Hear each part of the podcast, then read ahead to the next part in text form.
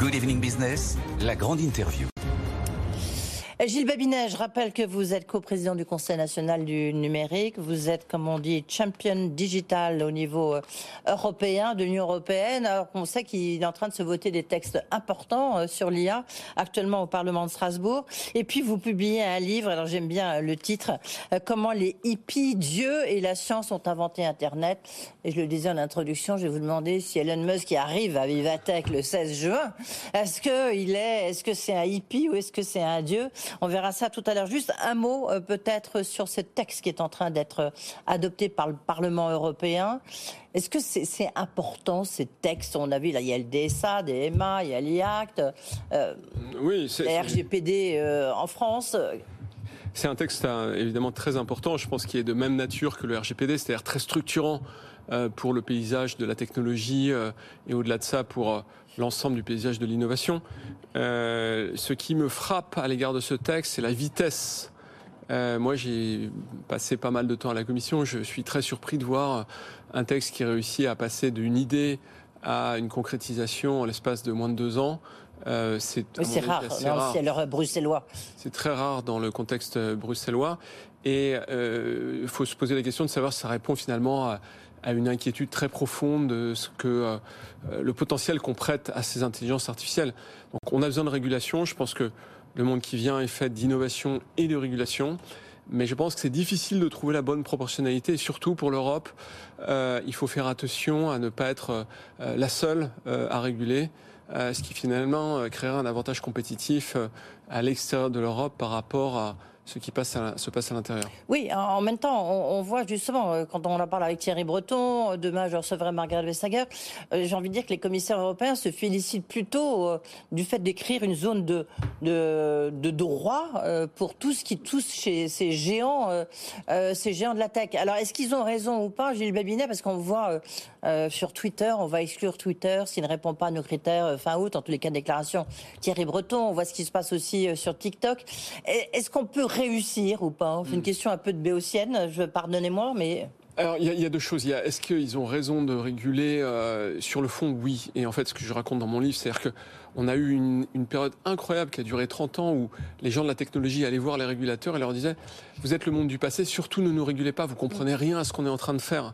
Euh, et donc, de fait, on a manqué de régulation et tous les problèmes qu'on rencontre, les discours de haine, la désinformation, les problèmes cyber, sont largement dus au fait qu'on n'a pas eu de régulation. Mais je pense qu'il faut éviter que le balancier ne parte trop loin euh, dans l'autre sens. Les États-Unis ne sont pas pour l'instant capables de mettre en place une régulation semblable à l'AI Act. Et donc le risque. Pourquoi? Parce que justement ces géants sont trop puissants aux États-Unis? Euh, je, je, pense qu'il faut un consensus dans les deux chambres. Euh, et vous n'ignorez pas qu'au Sénat, c'est extrêmement euh, euh, tendu. Hein. On est à une voix de majorité. Et, et, donc, de fait, on n'a sans doute pas l'assiette suffisante pour passer un texte. En tout cas, il n'y a pas de parlementaire qui se, se targue de vouloir pousser un texte avec vraiment une ambition suffisante pour obtenir le vote de ce texte. Euh, c'est intéressant, c'est donc Vivatech qui ouvre euh, ses portes avec euh, ben, les, géants de la tech qui arrivent. Il y a Sam Altman qui a fait une, une virée triomphale à Paris, qui a été reçu par Maurice Lévy avec tous les grands patrons du CAC 40 qui étaient là. On lui a déroulé le tapis rouge. Il a été reçu par Emmanuel Macron. Elon Musk aussi, lui, il sera là à Vivatech vendredi prochain. Est-ce que ces, ces géants, s'ils viennent en Europe, c'est parce que ça les intéresse Il faut dire qu'on est un des plus grands marchés. Si on regarde l'ensemble du marché européen. Alors, il y a évidemment la taille du marché, mais ça c'est vrai pour toute la technologie. Donc, euh, est-ce qu'il y a quelque chose de différent sous le soleil à cet égard? Je ne le crois pas. Ce qui est différent, c'est la qualité de l'expertise. C'est-à-dire que moi, je discutais l'autre jour avec un très grand chercheur dans le domaine de l'IA qui me disait euh, il y a probablement 250 personnes qui comptent et il y en a peut-être 80, 100 en France. Euh, oui, donc c'est ah considérable. Euh, oui, parce qu'il y a des très bonnes écoles, euh, à la fois, je dirais, en attendez, vous dites qu'il y a 250 personnes qui comptent dans l'IA, il y en a 80 en France. Mais attendez, youpi, enfin, vive la France Oui, tout à fait. C'est extrêmement vertueux et c'est pour ça que Sam Altman vient faire ses courses ici. Quand il passe en France deux fois en une semaine, euh, vous pensez bien qu'il a des raisons euh, assez légitimes de le faire.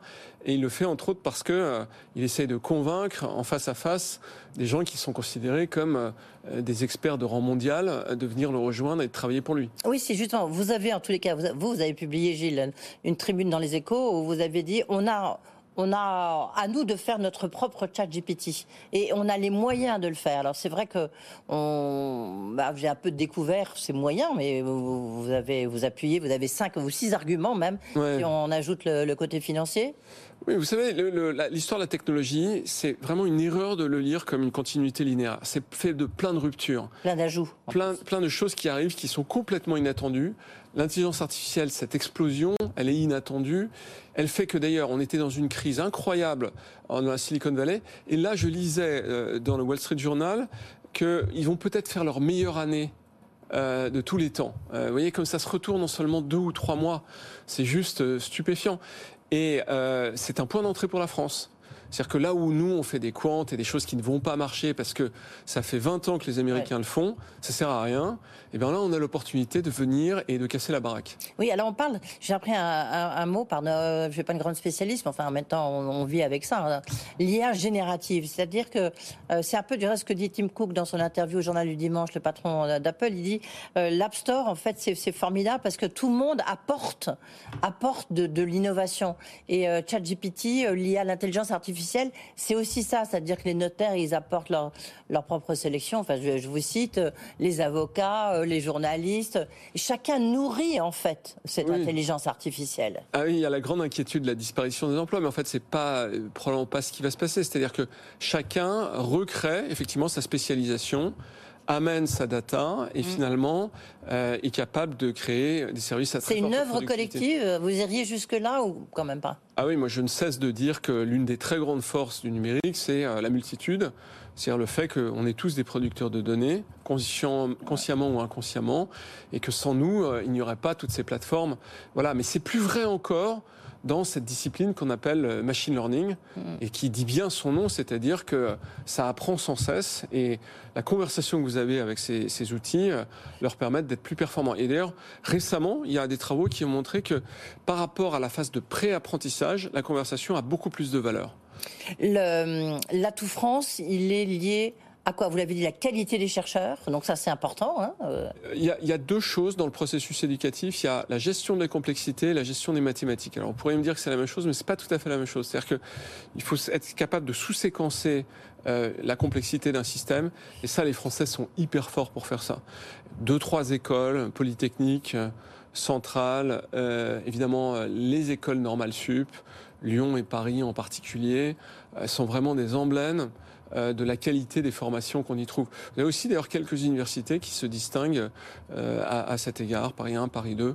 Et, les écoles, puisque je recevais, j'en parlais avec Xavier Niel, euh, donc qui est dans l'école 42, qui est justement investi dans une autre école à Albert School, qui forme des codeurs. Est-ce que c'est ça, ça a de l'importance aussi? Ça, ça nourrit l'écosystème français? Alors, ça, dépend de ce dont vous parlez. Si vous parlez de, de faire de la programmation générale, ces écoles sont absolument remarquables. Sur la partie précise du machine learning, de l'intelligence artificielle, il y a beaucoup, il y a une surreprésentation des mathématiques. Donc c'est plus des gens qui ont euh, une formation initiale en mathématiques qui sont vraiment les experts dans ce domaine. Ouais. Et sur le, parce que vous dites le chat GPT, en fait, la, la course, elle, elle, ne fait que commencer. Et, et, donc, et vous dites, on a les moyens, euh, on a les moyens financiers en France, euh, moyens humains, on vient d'en parler. Ouais. Financiers Non, malheureusement. Ah si vous voulez, ce qui fait la grande différence avec les États-Unis, c'est alors là, c'est un anathème. Hein, je, je vais euh, pas me faire apprécier par tout le monde, mais c'est la retraite par capitalisation, c'est euh, les fonds de pension, euh, et c'est le fait qu'ils ont une allocation. Nous, on a la caisse des dépôts.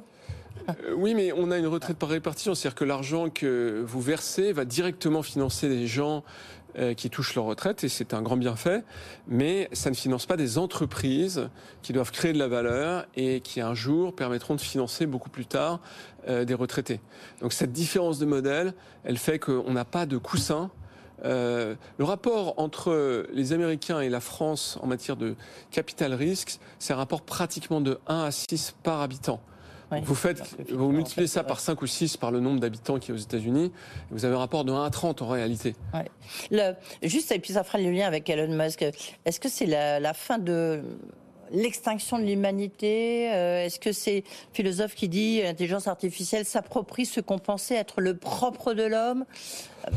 Oui, écoutez, il y, a deux choses qu'il faut dire qui sont euh, à cet égard. Il y a d'abord le fait qu'à chaque fois que de nouvelles innovations sont apparues, il y a eu des craintes millénaristes extrêmement euh, fortes. Et à chaque fois, on a dit, mais cette fois, c'est pas la même chose que la dernière fois.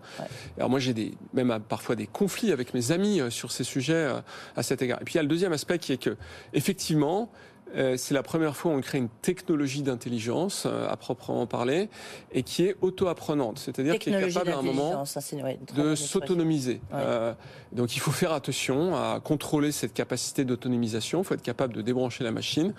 mais si vous voulez, on fait face à un défi qui est probablement qui polarisera, c'est ce que je raconte dans mon livre, euh, les 50, les 100 années qui viennent, et qui est l'environnement. Si on n'a pas des outils de ce type-là, on va pas y arriver, parce que on va pas réussir à bien partager le gâteau, et on va tous se taper dessus. D'ailleurs, donc la technologie, vous dites, c'est ça qui, peut, qui va nous permettre. On, a besoin de gains de productivité. Sinon, on ne va pas y arriver. Sinon, ce sont euh, les scénarios décroissants, euh, et c'est pas des scénarios agréables. Quand il y a de la décroissance, il y a du conflit en même temps la productivité, mais en même temps on a besoin de moins de personnes hein, quand on fait de la productivité. Non, c'est pas dit, euh, c'est pas du tout ce que nous dit l'histoire économique. C'est ce que dit une étude de Goldman Sachs, vous la connaissez, vous l'avez lu. Je, l'ai lu, elle ne dit pas du tout. Elle dit que voilà les, métiers qui vont être affectés. Elle ne dit pas que les, les métiers vont disparaître. Si vous voulez, l'histoire de la productivité, le, chemin de fer qui emmenait les gens de Boston à San Francisco, c'était 700 000 personnes qui, faisaient, pardon, la diligence qui travaillait sur cette route-là. 1% des États-Unis, à l'époque, travaillaient sur cette euh, route-là. On a balayé ces gens-là et on les a remplacés par un chemin de fer. Est-ce que vous croyez qu'il y a eu moins d'emplois pour autant aux États-Unis? Non, on a créé plein de nouvelles opportunités, de choses qu'on n'était pas capable de faire. Mais là, ce que vous dites, c'est que là, on est sur l'intelligence. Donc là, c'est un peu autre chose. C'est la première fois, en fait, qu'il y a une technologie de l'intelligence. C'est pour ça que j'aime beaucoup votre expression. Oui, bien sûr, c'est effectivement euh, quelque chose de. Mais encore une fois, c'est un impensé. il y a plein de choses qu'on ne sait pas faire aujourd'hui que l'intelligence artificielle va nous permettre de faire. Alors, pour rebondir sur votre livre, parce que vous décrivez ça qui est intéressant dans votre livre, c'est que vous prenez toutes les étapes, en fait. Euh, ça commence par les hippies, enfin même un peu avant, hein, évidemment, euh, par celui qui a inventé l'Internet. Mais Elon Musk, pour vous, c'est quoi? Il, il s'inscrit dans quelle, dans laquelle catégorie? C'est pour ça que je disais un peu par provocation. Est-ce que pour vous, c'est un hippie ou c'est Dieu? Euh, pour moi, il est clairement dans la quatrième phase que je décris. C'est un techno-réactionnaire. Euh, il a absolument toutes les caractéristiques de, euh, de cette mesure, c'est-à-dire qu'il est extrêmement élitiste, il a une vision de la technologie qui est une fin en soi à, mains égards, à part pour l'intelligence artificielle où effectivement il, s'oppose un peu à, à, sa catégorie de classe, mais pour le reste, il a une lecture politique qui est extrêmement polarisée du monde, qui est une lecture réactionnaire. Ouais. Le, celui qui, votre héros, Gilles Babinet, vous qui baignez dans cet univers-là, vous avez donc écrit euh, ce, livre sur ceux qui ont inventé l'Internet. Euh, il n'y a pas de chat GPT, hein, du reste. Il n'y a pas ça si, à la fin, juste à la fin. J'en parle un peu. Euh, qui, qui, qui, est pour vous votre Dieu? Écoutez, je pense que ça se passe plutôt, c'est un ensemble de personnages qui vont se situer. Non, mais s'il y en avait un Vincerf assez extraordinaire quand même. C'est euh, voilà et qui lui a inventé TCP/IP, euh, la brique qui soutient Internet, il est toujours vivant aujourd'hui. Euh, et voilà, ce qui est frappant dans cet individu, c'est qu'il se situe à, à l'articulation de plusieurs communautés, les militaires, les chercheurs, notamment les chercheurs de, du SRI de, de, de, Stanford, et puis il a dans son équipe des gens euh, comme John Poster, qui sont des vrais hippies. Voilà. Et donc il, m'a dit d'ailleurs, il m'a raconté ça que il avait ses interactions avec l'ensemble de ces de ces différentes communautés euh, et il essayait de rester dans son rôle de chercheur, mais il a été très influencé aussi par la science-fiction d'ailleurs. Vivatech ouvre ses portes euh, donc mercredi avec l'intervention notamment d'Elon Musk le 16 juin, le vendredi. Ça, arrive dans un climat un peu particulier pour la French Tech, puisque vous êtes vice-président du Conseil national du numérique, je le, rappelle, dans un contexte un peu de ouais, petit coup de blues quand même dans la, sur la French Tech. les cocoricots, les coques euh, qu'on avait euh, euh, épinglés sur le revers de son veston, bah, ils sont un peu disparus. Si vous voulez de l'innovation sans risque, ça n'existe pas. Voilà. Et donc l'innovation, euh, c'est euh, un contexte, c'est impossible de la décorréler du risque. Voilà. Et donc effectivement, vous avez des risques technologiques, vous avez des risques de marché. Là, on est face euh, à une augmentation des, des taux sur les marchés qui fait qu'on finance moins la technologie. C'est beaucoup plus dur. Il y a une rupture de phase, euh, l'arrivée de l'intelligence artificielle. Bon, si vous considérez que ça doit aller tout le temps bien euh, pour que ce soit intéressant, il vaut mieux pas faire de la technologie. La technologie, c'est, euh, ça traverse des moments difficiles. Il y a déjà eu deux très grandes crises, 2000 et 2007. Là, il y en a une troisième. Est-ce qu'elle sera de la même ampleur? Difficile de le dire. Mais en même temps, il y a des trucs incroyables comme l'intelligence artificielle qui arrive. Oui, en même temps, on, voit bien quand même qu'il y a une remise à niveau des, des, compteurs, des bilans hein, ou des comptes d'exploitation. donc là, c'est fini la période faste elle, est terminée. C'est le témoignage de, chefs d'entreprise. Hein. Je ne suis pas certain. C'est assez surprenant. Je pense que la France est toujours avec six mois de retard sur les États-Unis. Ce qu'on me dit actuellement, par exemple, en mai, il y a eu 11 milliards de dollars de financement dans le domaine de l'intelligence artificielle. Mm. Ce qui fait que 11 milliards, c'est à peu près ce qu'on met en France hein, en une année, euh, dans toute la technologie. Euh, et donc, il y a beaucoup de gens qui disent que ça sera peut-être la meilleure année de tous les temps euh, dans la technologie des États-Unis. Et comme il y a de très bonnes équipes en France, euh, qu'il va y avoir des levées de fonds qui vont être annoncées, et pas qu'une d'ailleurs, qui vont se compter en centaines de milliers de, euh, millions d'euros. Je ne suis pas certain que euh, ce sera si dramatique que ça, mais ça va s'exprimer probablement dans le deuxième semestre. Donc vous pensez qu'il n'y aura pas trop de casse parce qu'en plus, l'intelligence artificielle, la transition écologique, ça, change complètement aussi un peu le, je veux dire, les, raisons d'être de cette euh, French Tech. Bien sûr, et dans les, licornes, pour, ne, pour parler d'elles, les 23 ou 24 licornes, il y aura force. Oui, je, le chiffre change régulièrement, mais euh, et heureusement d'ailleurs, il y aura de la casse euh, et c'est normal. C'est normal que si vous voulez financer euh, la pépite de demain, vous allez aussi financer l'absurdité de demain, et ça fait partie du jeu. Il faudra combien de temps en conclusion, euh, Gilles Bébinet, pour digérer euh, l'intelligence artificielle, ChatGPT? Il nous faudra combien de temps dire, pour s'habituer? Parce que c'est vraiment un changement de paradigme. Écoutez, je ne suis pas un, futurologue, mais je pense que... vous êtes Dieu, hein, puisque vous avez écrit un livre. je pense que on va se rendre compte que c'est quelque chose d'une nature extrêmement différente des autres technologies que l'on a croisées d'ici un ou deux ans, et on va voir les gains de productivité s'exprimer, je pense. On les verra peut-être en macroéconomie, peut-être déjà d'ici l'année prochaine. La technologie de l'intelligence, voilà l'expression que je retiens. Merci beaucoup, euh, Gilles Babinet. Comment les hippies, Dieu et la science ont inventé Internet? Et c'est euh, chez Odile Jacob. Euh, merci beaucoup. On vous retrouvera sans doute à propos de Vivatech. Voilà, pour ceux qui nous regardent, justement, et QR code s'affiche pour ceux qui nous regardent à la télévision. Vous pouvez réécouter cette interview et puis vous pouvez aussi nous retrouver sur le site de BFM Business en replay.